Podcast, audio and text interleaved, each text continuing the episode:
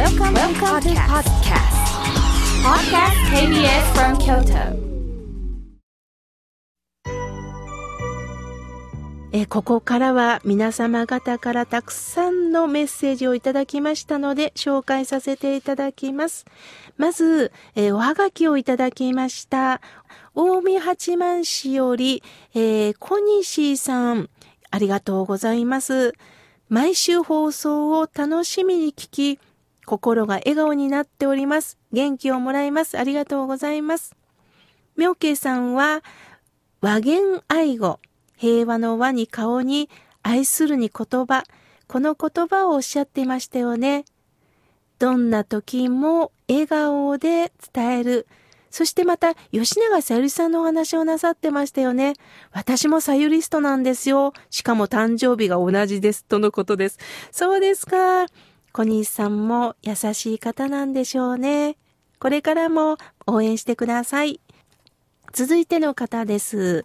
えー、なんと、大分県の別府市よりのりみさん、ありがとうございます。友人が妙慶さんのラジオを聞いて元気もらうと言ってます。どうか全国で聞けますようによろしくお願いします。とのことです。そうですよね。えー、いつか、えー、全国でこのラジオが広がったらいいですよね。まあ、ラジコでもね、聞けますので、えー、これからもぜひよろしくお願いいたします。続いての方です。京都市北区の玲子さん、ありがとうございます。えー、妙慶さん、今年も一生懸命私なりに生きていきます。妙慶様、これからもよろしくお願いしますね、とのことです。そしてこのラジオも一生懸命聞かせてもらいます。ああ、そうですか。私もますます心を込めて、そして、えー、玲子さんがこうして聞いてくださることを頼りに、えー、これからも続けていきたいと思います。ありがとうございます。続いての方です。ペンネーム、青い鳥さんよりいただきました。妙慶さん、スタッフの皆さん、いつも心が潤う放送をありがとうございます。妙慶さんのお言葉を毎週聞いて感動して泣ける時もあるんですよ、とのことです。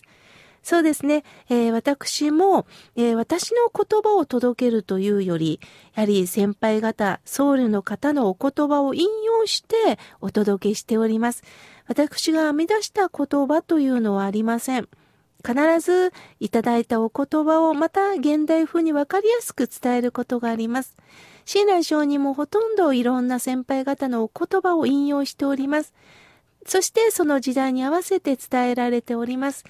私もこうして、えー、ラジオというね、え、のきっかけをいただきながら、この声で、これからも言葉を届けていきたいと思いますので、よろしくお願いいたします。続いての方です。ラジオネームゆきさんよりいただきました。えー、妙慶さん、ラジオをいつも聞いております。私は決して美人ではありませんが、どんな方でも心を込めて挨拶する、そして接することのできる人間になりたいと思っております。いや、そうです。本当そうだと思います。表面だけではないと思います。本当に気さくに、そしてにっこりと笑顔で接すると、人間はその人とずっとつながっていきたいという気持ちになるんですよね。いいことを教えてくれました。ありがとうございます。続いての方です。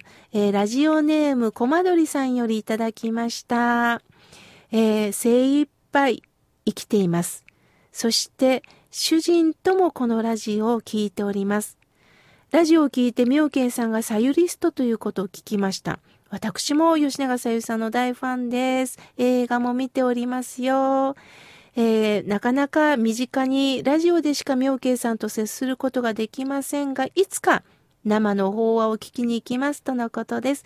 コマドリさん、本当いつかお会いいたしましょうね。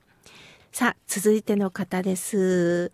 えー、ラジオネームジェットスリムさんよりいただきました。実は信号待ちをしていたら追突されてしまいました。怪我はなく無事です。不思議なもんで今はありがたいという気持ちです。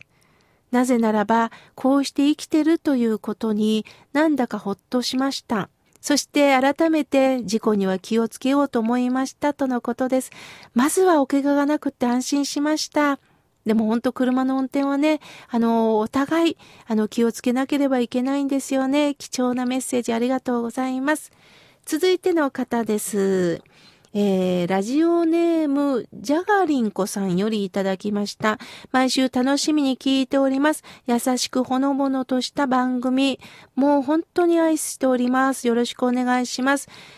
前回、井村屋さんのお汁粉を購入し食べたんですよ。お餅も一口サイズで柔らかくって、食べやすくって、甘すぎず、またいただきたいなと思いましたとのことです。こうしてね、井村さんの商品の感想なんかをね、言っていただくと本当嬉しいですね。あの、これからもまた教えてくださいね。さあ、続いてはメールをいただきました。えー、去年は、えー、いろんなことがあったんです。実は抗がん剤治療、そして治療治療の日々でした。でも、こうしてラジオを聴けることが嬉しいですとのことです。西京区のいちごムースさんよりいただきました。そうですか。えー、辛い辛い治療ですけれども、でも、あの、私の友人の医師とか、あと新規の先生がおっしゃってましたが、日々何を思って、何を希望として生きていくかで、病気というのが変わってくるそうですよ。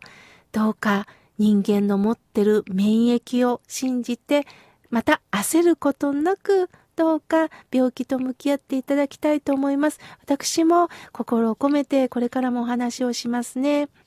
続いての方です。ラジオネーム、ピッピさんよりいただきました。妙慶さんの番組を聞いてほっとしております。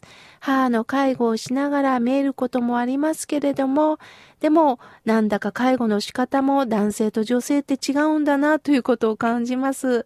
あ、そうですか。えー、夫婦かまたは、えー、ご兄弟で介護なさってるんですかね。その時の感じ方、その時の感覚ってみんな違いますからね、いいところを出し合って、どうかしんどいですけれども、介護から多くをね、学んでいただきたいと思います。まだまだたくさんのメッセージをいただいたんですが、また次回ご紹介させていただきます。ありがとうございました。